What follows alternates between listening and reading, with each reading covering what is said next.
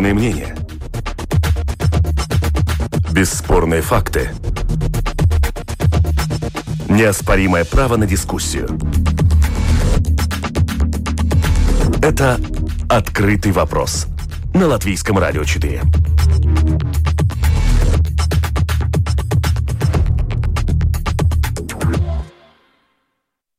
Здравствуйте, уважаемые радиослушатели. Вместе с вами в эфире Латвийского радио 4, дискуссионная программа «Открытый вопрос». И, как всегда, по понедельникам мы обсуждаем самые заметные события из международной политики. У микрофона Роман Шмелев. Начнем с обсуждения процесса хода вакцинации э, в э, Европейском Союзе. Дело в том, что э, Европейский Союз по оценке агентство Bloomberg может потерять аж до 100 миллиардов евро из-за пробуксовки вакцинации. Для сравнения, если в Великобритании на 100 человек приходится 33 введенные дозы вакцины, в США 25, то в ЕС все 8.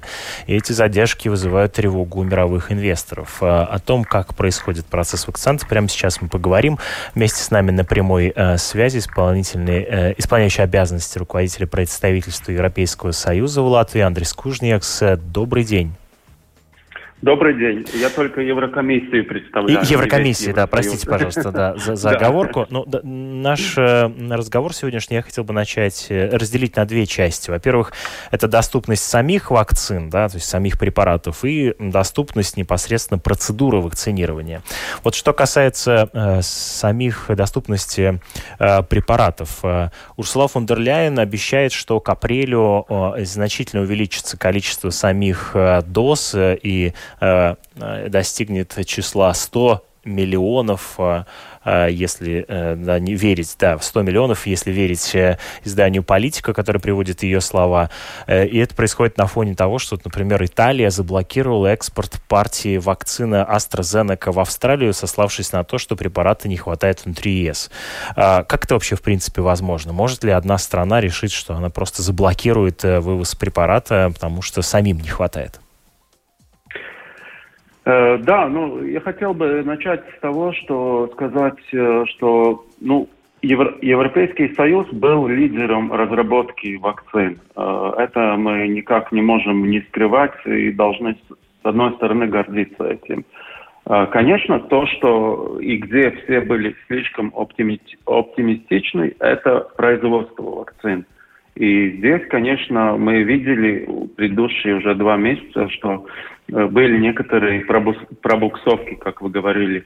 И э, самая прямая это была AstraZeneca, которая ну, даже немножко как бы э, не оби обещала, но не, не делала. И вот как раз случай тоже в Италии.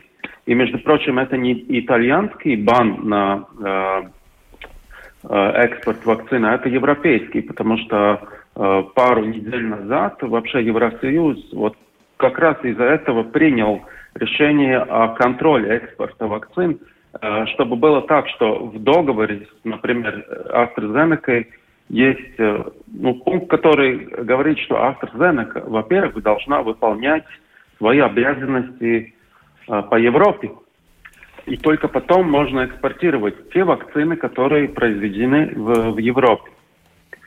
Вот, э, потому что есть очень много э, случаев э, в предыдущей неделе, где на самом деле экспорт вакцин разрешался.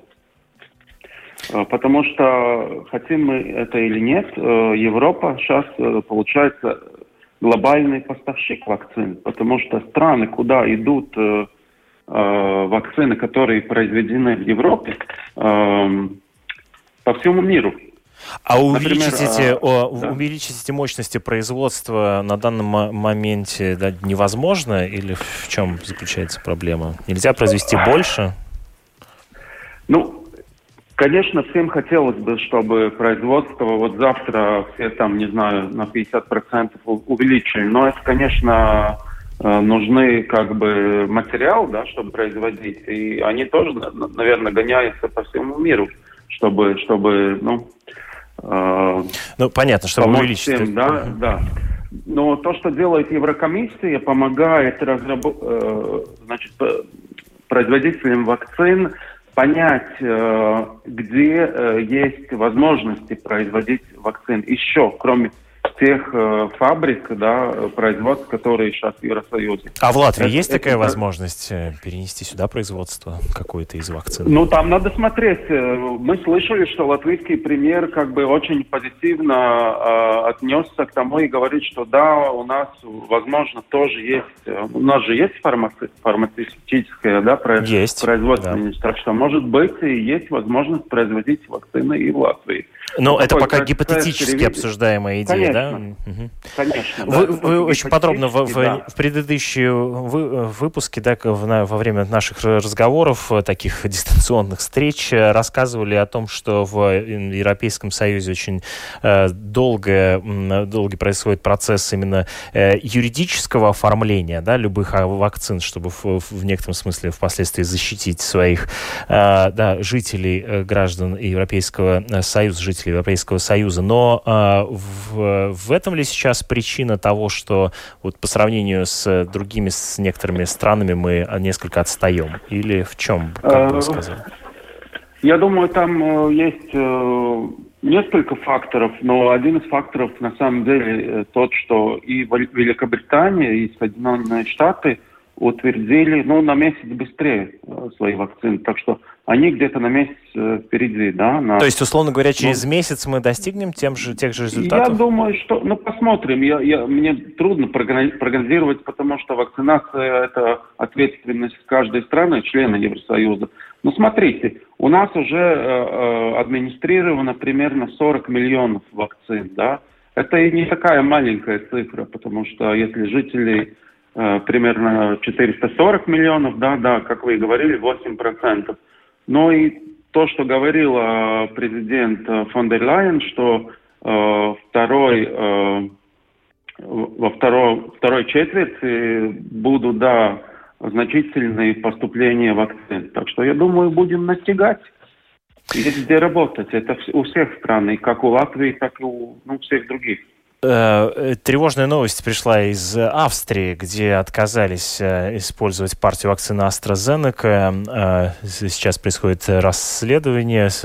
Есть, появляется сообщение о том, что женщина, которая была привита AstraZeneca, умерла, и вот в Австрии решили приостановить использование партии вакцины AstraZeneca. Что-нибудь вам известно по поводу вот этого случая? Можете ли вы как-то прокомментировать это сообщение? Насчет Австрии я вам не могу могу прокомментировать. Э, это все равно принимается на уровне каждой страны. Мы да. видели, да, изначально и Франция там ограничивала, хотя потом разрешила, Латвия разрешает вакцинацию, да, так что ну, это, наверное, больше вопрос к специалистам. Я тут э, не смогу прокомментировать это.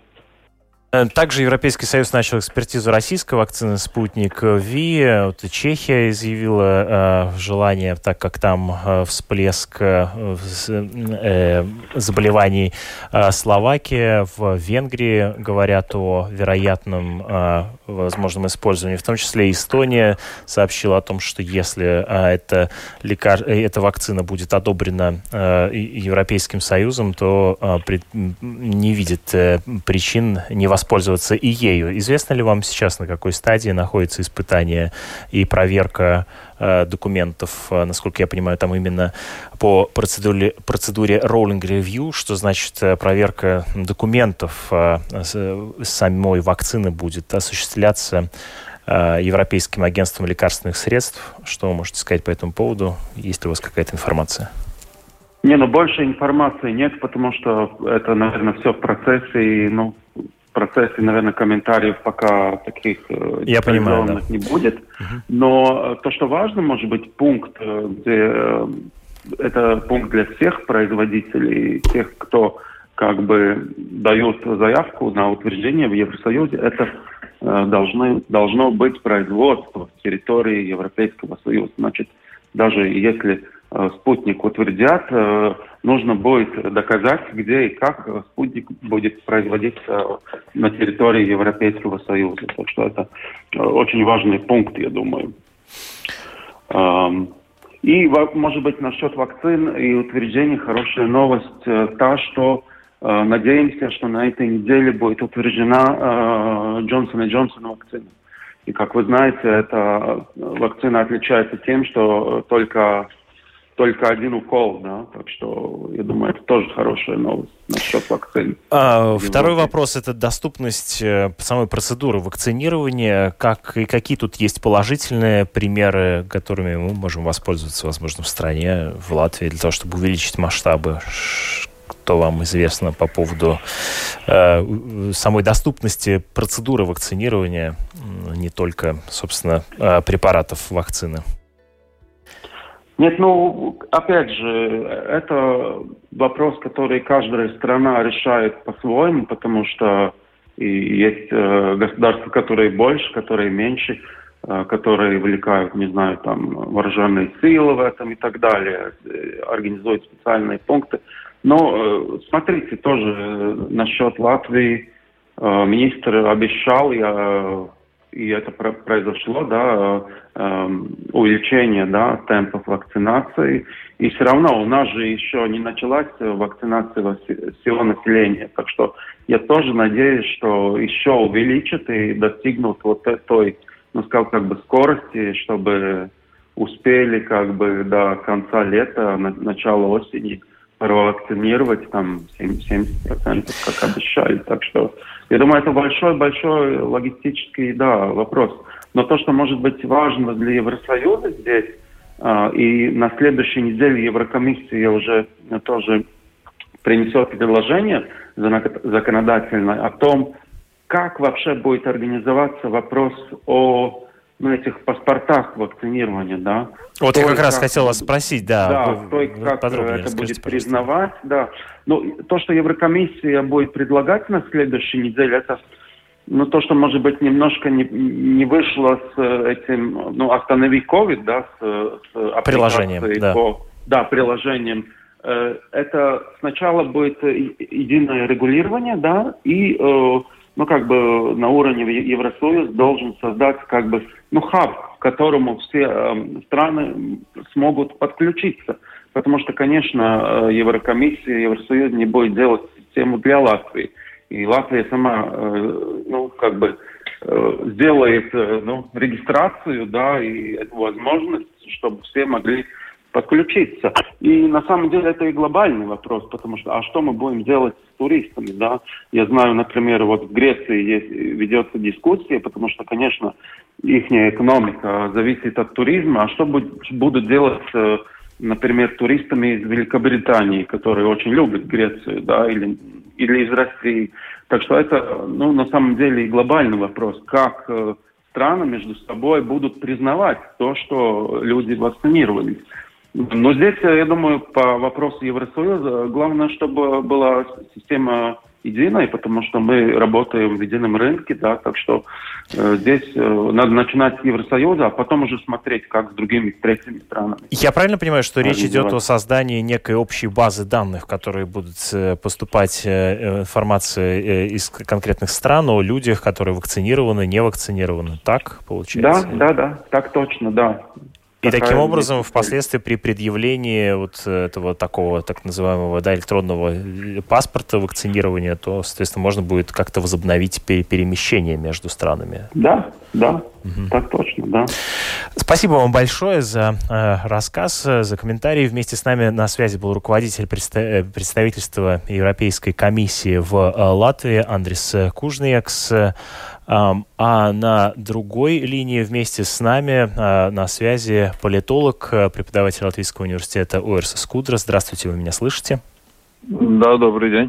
Э, с вами я хотел бы обсудить политический аспект э, вокруг э, ну, так называемой дипломатии вакцинирования, да, которая сейчас этот термин все более и более распространяется. Вот на примере наших соседей. Вот со своей стороны mm. северные наши соседи Эстония, президент Керсти Кальюлайт заявила, что Эстония относится к произведенной в России вакцине от коронавируса «Спутник Ви» Э, аполитична, то есть э, готова взять ее на вооружение, если она получит одобрение Европейского Союза.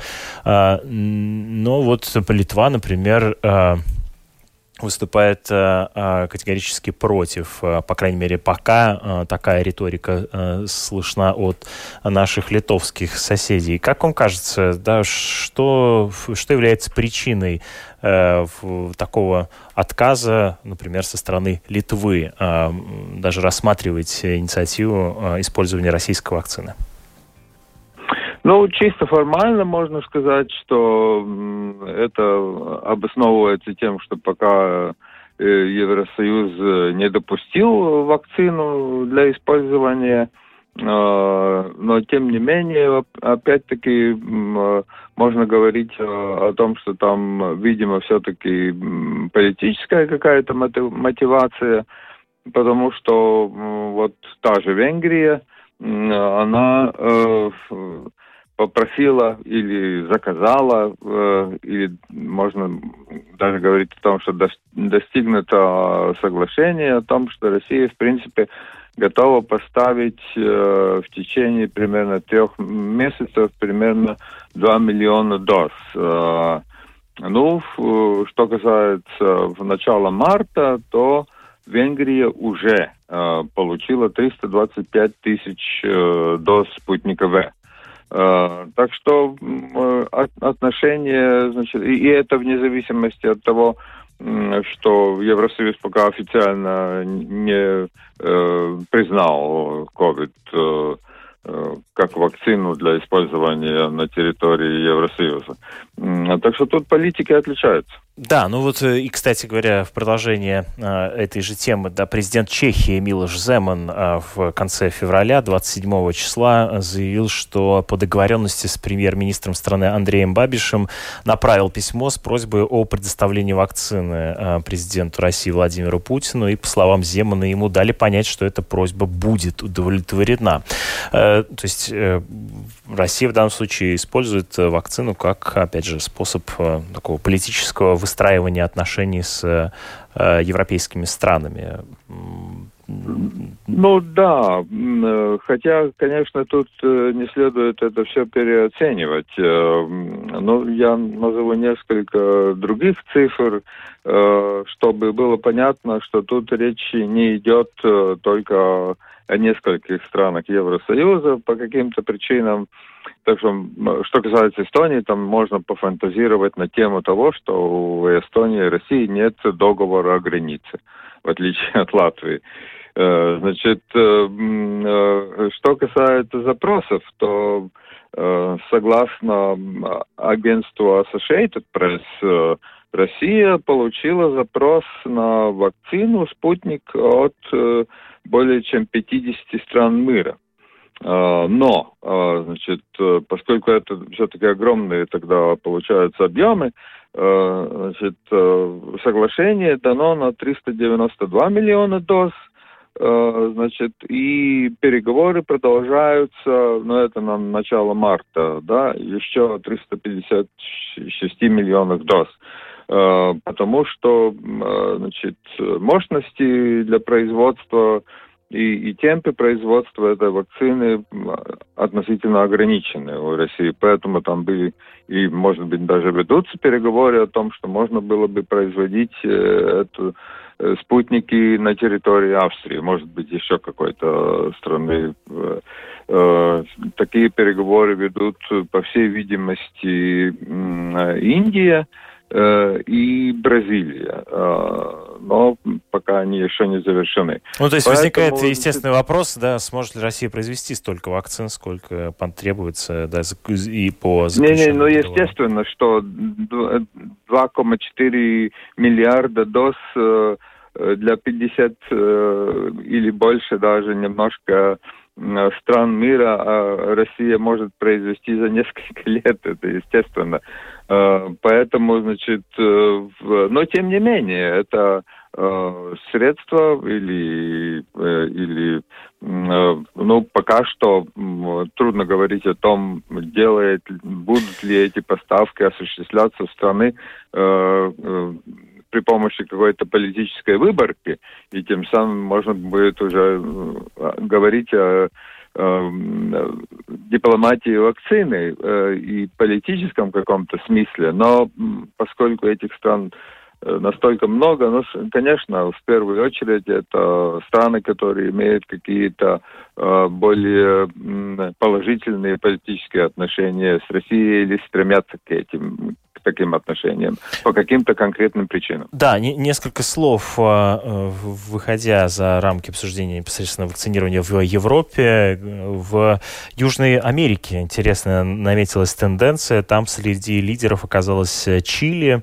причем она очень э, сильно э, превосходит э, остальных э, своих, э, э, как это сказать, коллег да, по, по, региону, другие страны Южного, Южной Америки, удалось на данный момент 80% из 19-миллионного населения этой страны вакцинировать, как сообщает издание The Economist. Как бы вы оценили да, влияние вакцинирования на политическую ситуацию непосредственно в этом регионе, в Южной Америке. Можете ли вы прокомментировать? Э, ну, пока что такого прямого какого-то политического резонанса я там не наблюдаю. Что касается Чили, ну, она более развитая страна э, во всех отношениях. Что касается медицины, и, значит, э, экономики. А, но, правда, у них там э, другого рода, политического рода проблемы. Поэтому, значит, вакцинирование, но на этот раз э, можно, скажем так, было использовано как, как средство, значит, более эффективная система медицинского обслуживания, и, естественно, это средство, чтобы несколько утихомирить э, политическую ситуацию, поскольку там э, речь идет о конституционных реформах и тому подобных вещах. Э, так что э, я это все бы э, объяснял э, просто уровнем экономического и, и другого развития. Э, и, значит, внутриполитическими обстоятельствами, которые способствовали тому, чтобы быстрее там действовало правительство и медицинская служба. Поскольку, если говорить вот о там соседи, Аргентина, ну вот они тоже, значит, запросили у э, России 2,5 миллиона, э, значит, значит, Э, доз, э, или точнее получили 2,5 миллиона доз, э, и хотят еще 5 миллионов, и, значит, еще потом позднее еще 14 миллионов. Кроме того, значит, что касается вот Бразилии, самой крупной страны Латинской Америки, но она там работает по нескольким направлениям. Одно направление, значит, они питаются проходит сейчас э, фаза тестировки, пытаются производить спутник у себя, э, потому что, значит, э, пока что договоренность не достигнута, поскольку надо убедиться в том, что будет качество и все остальное. Но вместе с тем они, естественно, сотрудничают также с китайцами. Так что эти страны с большим количеством населения, но они, естественно, заинтересованы получить как можно больше источников вакцин. Э, здесь ставим точку с запятой к вопросу а, хода вакцинирования. Мы вернемся еще не раз в наших программах. Напоминаю нашим слушателям о том, что в программе подробности сегодня после пяти часов а, вечера можно задать интересующий вас вопрос относительно хода вакцинирования в Латвии а, нашим коллегам. А, слушайте э, Латвийское радио 4 после пяти часов вечера. А мы э, переходим к другим темам.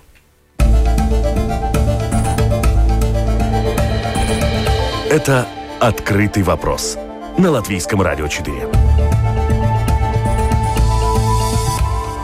Вместе с нами на связи политолог э, Уэрс Скудра. Э, страны ОПЕК+, плюс, кроме России и Казахстана, не стали увеличивать добычу нефти, при этом цены сразу пошли вверх. Нефтедобывающие государства, входящие в организацию ОПЕК+, плюс, вопреки прогнозам, договорились сохранить ограничения на добычу нефти. Эти послабления сделали только для России и Казахстана. Они смогут нарастить добычу в апреле на 130 тысяч и 20 тысяч баррелей в сутки соответственно. Э, господин Скудра, э, что эта новость значит для э, рынка нефти ну, и для политической ситуации в мире, которая, безусловно, связана с нефтедобычей? Ну, я думаю, что тут есть два аспекта. Чисто конъюнктурные соображения – по которым одни там э, соблюдают э, сокращение добычи, другие не соблюдают сокращение добычи. Э, значит, э, в настоящее время цена нефти, правда, там она несколько отличается на разных рынках, но примерно 66 долларов, долларов за, за баррель. Э, что касается прогноза э, э, значит, Международного валютного фонда и, и других центров исследования, значит, то на этот год средний уровень цены на нефть 57 долларов за баррель, значит, в будущем году 59, в 23 году 58, в 24 55, в 25 году 52. Значит, это все связано значит, с тем, что ожидается все-таки ну, существенный рост экономический, по крайней мере, во второй половине и в конце этого года. Поэтому, видимо, тут есть некоторая надежда несколько больше, несколько дороже продавать. Э, но вместе с тем надо сказать, что вот если говорить о Персидском заливе, э, о странах Персидского залива, то там, естественно, нефти очень много э, находится в в резервуарах. Там хранилища очень большие, огромные, каких нет в России. И естественно, что ну, у, у них несколько другого вида, несколько другой вид на нефтяной, нефтяной рынок. Э, ну, в пользу повышения цены, возможно, сыграет то, что администрация господина Байдена в США, ну, она не настроена так положительно против нефтепровода, который э, строят, строится из Канады к Мексиканскому заливу, э, как э, это делал господин Трамп. Правда, еще нет официального заявления о том, что приостановлено все, но но тем не менее это тоже, естественно, влияет на сиюминутную конъюнктуру на нефтяном рынке. Ну и, и, насколько я понимаю, на, также на спрос и на цены на нефть может повлиять и, а, разумеется, пандемия, да, как бы, которая далеко. Да, да, да. Ну это, естественно, э, этот э, прогноз на экономический рост э, на этот на этот год. Ну я просто для примера назову цифры. Еврозона, значит, в прошлом году минус 7,1% падения значит, валового продукта. В этом году прогноз плюс 4,3. Э, Китай в прошлом году плюс 2,3, в этом году плюс 8,5. Но естественно, что значит, э, это с учетом того, что э, будет идти массовая вакцинация и оживиться экономическая жизнь. Это взаимосвязано. Переходим к э, другой новости. В заключение нашей программы сегодня поговорим о э, кабинете министров Совета Европы, который на прошлой неделе указал э, Латвии на серьезные недостатки в сфере интеграции русскоязычного населения. Ну, как бы смежно международная э, тема, касающаяся э, отношении Латвии с э, партнерами по Европейскому Союзу. Это заключение касалось в том числе и вопроса обеспечения э, русских жителей Латвии средним образованием, МИД Латвии, впрочем, этих рекомендаций не заметил, назвав эту критику одобрением проводимой в стране национальной политики. Как пишет э, издание э, «Балтийская волна», э, Кабинет министров Совета Европы в своей резолюции действительно нашел место для комплиментов в адрес правительства Латвии. В частности, положительно отмечены усилия по развитию межкультурного диалога в стране, наличие СМИ на русском языке, бюджетное финансирование билингвальных школ, небольших нацменьшинств и поддержка государства обучения латышскому языку. Однако эти соображения занимают не более трети текста, тогда как его основная часть посвящена существенным проблемам интеграции крупнейшего русскоязычного меньшинства, пишет э, Балтийская э, волна. Вместе э, с нами на прямой связи доктор социологии Владислав Волков. Здравствуйте. Владислав, здравствуйте, слышите ли вы нас? Здравствуйте, да. Да, да как вы можете прокомментировать вот, э, это заключение Кабинета министров Совета Европы, насколько, какую оно имеет силу юридическую, Э, прошу вас, можете ли вы ответить на этот вопрос? А, да, но дело в том, что это, э, документ называется рекомендации, конечно. Да, это резолюция по применению вот этой конвенции, значит, рамочной конвенции по защите национальных меньшинств. Дело в том, что такие резолюции принимаются, в общем-то, по а другим странам, которые заключили также, в принципе, ну, вернее, а, приняли вот такие, а, вот эту конвенцию по защите меньшинств. Да? Так что я, в принципе, посмотрел одновременно, что написано в резолюции Палаты сравнил с другими странами. Да? Там тоже есть, конечно, и позитивные отмечается по отношению к другим странам, и достаточно много критики. Э, Причем эта критика, вот в частности, как вы а, правильно отметили, не только по отношению к Латвии, но э, не только э, в Латвии, но, например, даже таким, что называется, устойчивым демократиям, как Финляндия.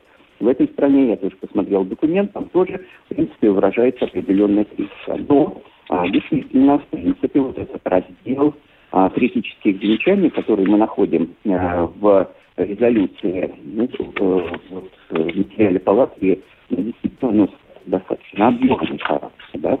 А, вот. Ну, как я еще раз сказал, э, как я уже говорил, что в принципе это, а, эти замечания, конечно, носят рекомендательный характер, хотя а, в принципе, а, там достаточно а, важные моменты прописаны. Ну, а были а ли вот случаи, когда такого рода резолюции, принимаемые на уровне Европы, носили не только рекомендательный характер, но впоследствии что-то менялось э, в... Вы знаете, я вот странах. эту юридическую часть не отслеживал, да, меня, честно говоря, больше э, интересует как раз вот эта содержательная а, часть, что говорится в частности, да, и какие акценты расставляют. Да, какие вот, акценты э, вы Да, да, вот такие акценты, вы знаете, а, два года назад а, в Латвию приезжал Верховный комиссар Организации по безопасности и сотрудничеству в Европе а, Роберта а, Зельер, и в частности в одной из встреч а, с Верховным комиссаром, я вот там убедился, насколько его интересуют вот эти вопросы, касающиеся прежде всего образования национальных меньшинств, а также той объективной статистики, а, которая, в общем-то, говорит о реальных интересах а, вот этих меньшинств, прежде всего русскоязычного меньшинства. Да? Вот прежде всего вот именно такие объективные данные. И надо сказать, что в этом документе, который вот сейчас, а, ну, по крайней мере, в топе нашего интереса, а, и то, что мы сейчас вот в студии рассматриваем, на радио рассматриваем, да, действительно, там, а, в общем-то, важные позиции имеются. Вот как раз вот, может, может быть, это было и влияние, а, в частности, тех коллег, которые были вместе а, с Верховным комиссаром. А, вот, вы знаете, я вот э, именно в резолюции Палаты впервые обнаружил, что, например, говорится не просто о сохранении идентичности меньшинств, прежде всего русскоязычного, а, а, русского меньшинства и других национальных меньшинств Латвии, но и говорится о том, что нужно, в общем-то, это, значит, учитывать интересы этих групп населения. То есть это, в принципе, акцентируется более такой важный уровень субъектности этих групп. И, а, в частности, в документе Палаты действительно называется русское меньшинство, другие национальные меньшинства. А то, что, в принципе, например, в документах, допустим, которые, э, в частности, адресованы Литве или в других странах, там а, кроме цыган, в общем-то, другие меньшинства не называются. Да. Так что, в принципе, то, что, вот, например, а, значит, рекомендации, которые а, адресуются, например, Латвии, а также Эстонии, вот фиксируется именно вот эта группа населения а, русские и другие меньшинства, я считаю, что это достаточно важный сигнал именно для тех политических и общественных сил, вот э, в этих странах и в нашей стране, конечно, да, а, которые, в общем-то, будут акцентировать эти, э, эту повестку дня а, и на общественном, и на политическом уровне. Простите, я уточню, я правильно вас понял, да, да что э, новое в этом документе то, что фиксируются русские жители Латвии как э, особое национальное э, меньшинство проживающие в стране, это новизна, это некоторая новость для европейского? Да, по сравнению, да, по сравнению, например, вот я когда посмотрел, э, в частности, документ, который адресуется Литве, да, там никакие э, меньшинства, кроме цыган, не э, выделяются. Ну, в принципе, это традиционно, то есть по всем развитым странам Европы и а, ну, не совсем, так скажем, развитым странам Европы обычно говорится о дискриминации цыган, например, да, а, о том, что необходимо а, все-таки осуществлять более ну, так скажем, последовательно вот эту политику равенства в отношении цыган. Да, это говорится, но вот, в частности, вот если мы, вот то, что я сказал, по отношению к Латвии и Эстонии, здесь действительно фиксируются именно уже русские Понимаете? Вот, на мой взгляд, это действительно достаточно важный сигнал, в общем-то, для э, общественности Латвии, ну и, в общем-то, для политической элиты, что вот именно такая постановка вопроса, ну, в общем-то, она становится э, постепенно актуальной, в том числе и на уровне такого общеполитического дискурса, общественно-политического дискурса а, в Европе. Я, я бы вот на эти вещи, бы, конечно, обратил бы внимание. Да, э, господин Скудра, э, вы э, наверняка знакомы с этой резолюцией, а да. что для вас кажется здесь в данном случае ну, наиболее важным, да, или, скажем, да, что, что нового в этом документе?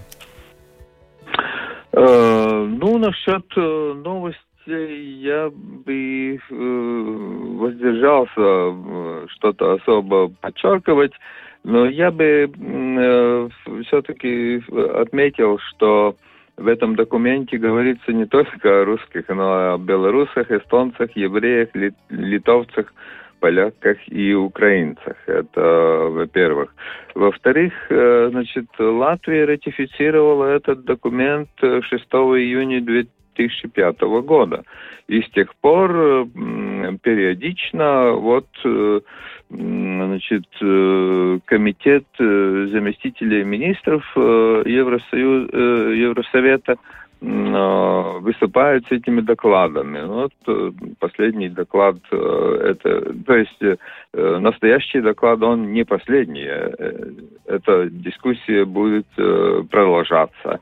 И будет э, осенью этого года, если не ошибаюсь, следующий доклад. Ну, что касается вот э, пунктов э, озабоченности, которые отмечаются в документе, то я бы обратил внимание э, значит, на следующие два пункта, с которых э, начинается этот раздел значит, э, озабоченностей.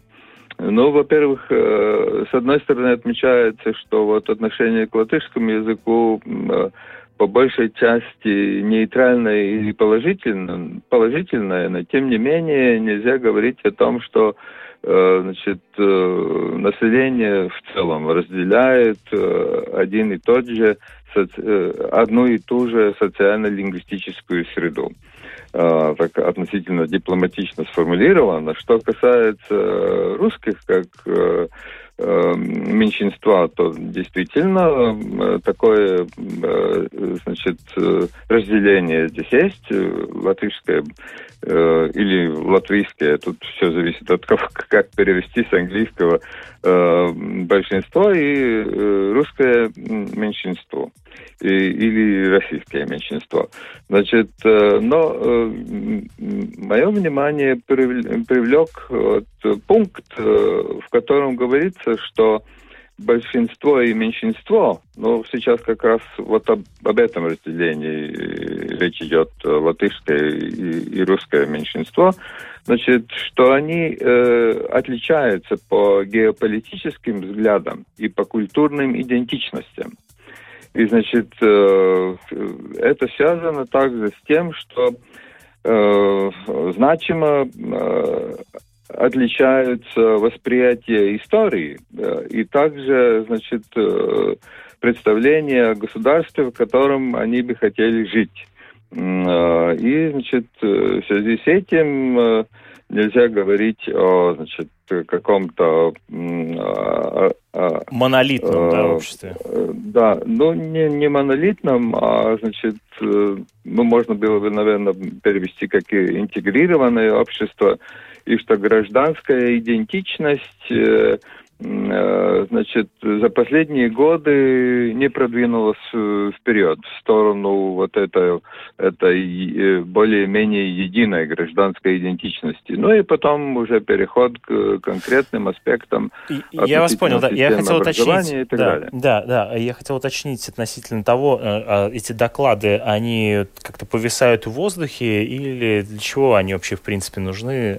Как дальше они? Ну, значит, что касается Совета Европы, то это международная, значит, негосударственная организация, если можно так сказать, она носит, все, все документы, которые принимаются Советом Европы, они, они носят рекомендательный характер.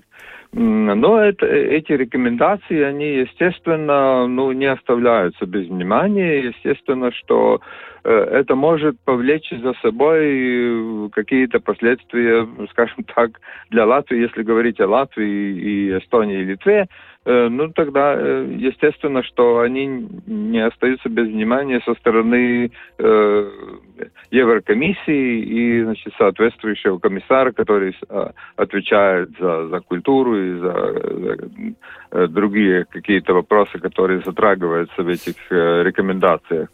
Поэтому сказать, что это можно было как-то бы оставить без внимания и без реакции, это, конечно, нельзя. Э, несмотря на то, что они носят рекомендательный характер. Поскольку, значит, э, документ, э, он ратифицирован в Латвии, значит, и, и естественно, что э, все страны Совета Европы, они те документы, которые ратифицировали, но они должны, должны их притворять в жизнь, поскольку это может повлечь за собой какие-то последствия со стороны парламентской ассамблеи или э, Совета министров э, на уровне там э, министров иностранных дел. Так что нельзя сказать, что эти документы остаются без внимания со стороны правительства. Это не так. Спасибо большое за комментарии. Вместе с нами на связи был политолог Ойрс Скудра и доктор социологии Владислав Волков. Я прощаюсь с вами до а, следующих эфиров. Благодарю вас, уважаемые радиослушатели, э, то, что были э, в, провели вместе с нами в эфире Латвийского радио 4 э, эти 45 минут. Эту программу для вас провел Роман Шмелев, а продюсер сегодняшнего выпуска Людмила Вавинская за режиссерским пультом Кристопс Брейдис. Оставайтесь вместе с нами, впереди вас ждут новости.